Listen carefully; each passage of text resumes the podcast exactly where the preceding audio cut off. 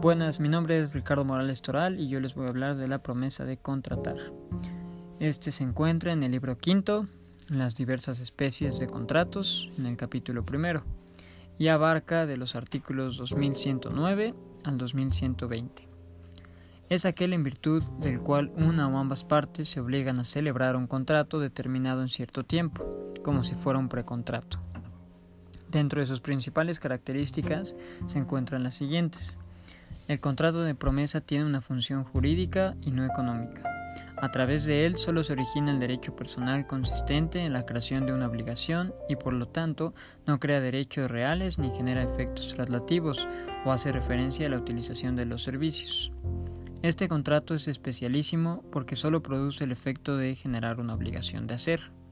La obligación de hacer que se genere únicamente será la de celebrar un contrato determinado en cierto tiempo.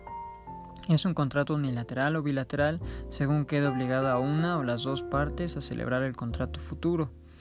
Es un contrato preparatorio ya que se celebra con un objeto preciso y determinado, cuál es que en el futuro se va a celebrar otro contrato, o sea, crea una relación jurídica preliminar para la celebración posterior de un contrato futuro. Dentro de sus principales efectos están los siguientes. Si el promitente rehúsa celebrar el contrato prometido o firmar los documentos necesarios para darle forma legal, el beneficiario puede demandarlo y, en su rebeldía, lo hará el juez en su nombre.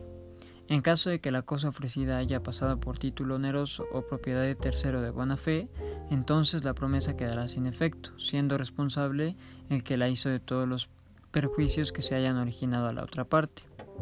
Cuando la enajenación se ha hecho a un tercero de mala fe o en virtud de un acto a título gratuito, tal enajenación pudo ser dejada judicialmente sin efecto, aunque no exista mala fe de dicho tercero. Algunos de los artículos más importantes de este contrato son los siguientes. El artículo 2109 nos dice que por virtud de la promesa de contratar, una parte o ambas se obligan a celebrar en cierto tiempo un contrato determinado.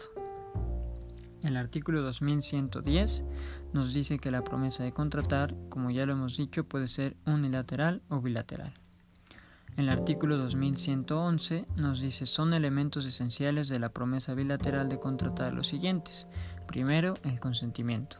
Segundo, que se expresen los elementos esenciales y las cláusulas que según la voluntad de los promitentes contendrá el contrato, que se obligan a celebrar o contrato definitivo. Y tercero, que se determine el plazo en que habrá de otorgarse el contrato definitivo. El artículo 2112 nos dice que la promesa de contratar deberá otorgarse por escrito, en documento público o privado. El artículo 2113 nos dice que la promesa de contratar solo origina obligaciones de hacer, consistentes en celebrar el contrato respectivo de acuerdo con lo ofrecido. Y por último, el artículo 2114 nos dice que la promesa de contratar no equivale al contrato definitivo. Estos son los términos generales para este contrato. Muchísimas gracias.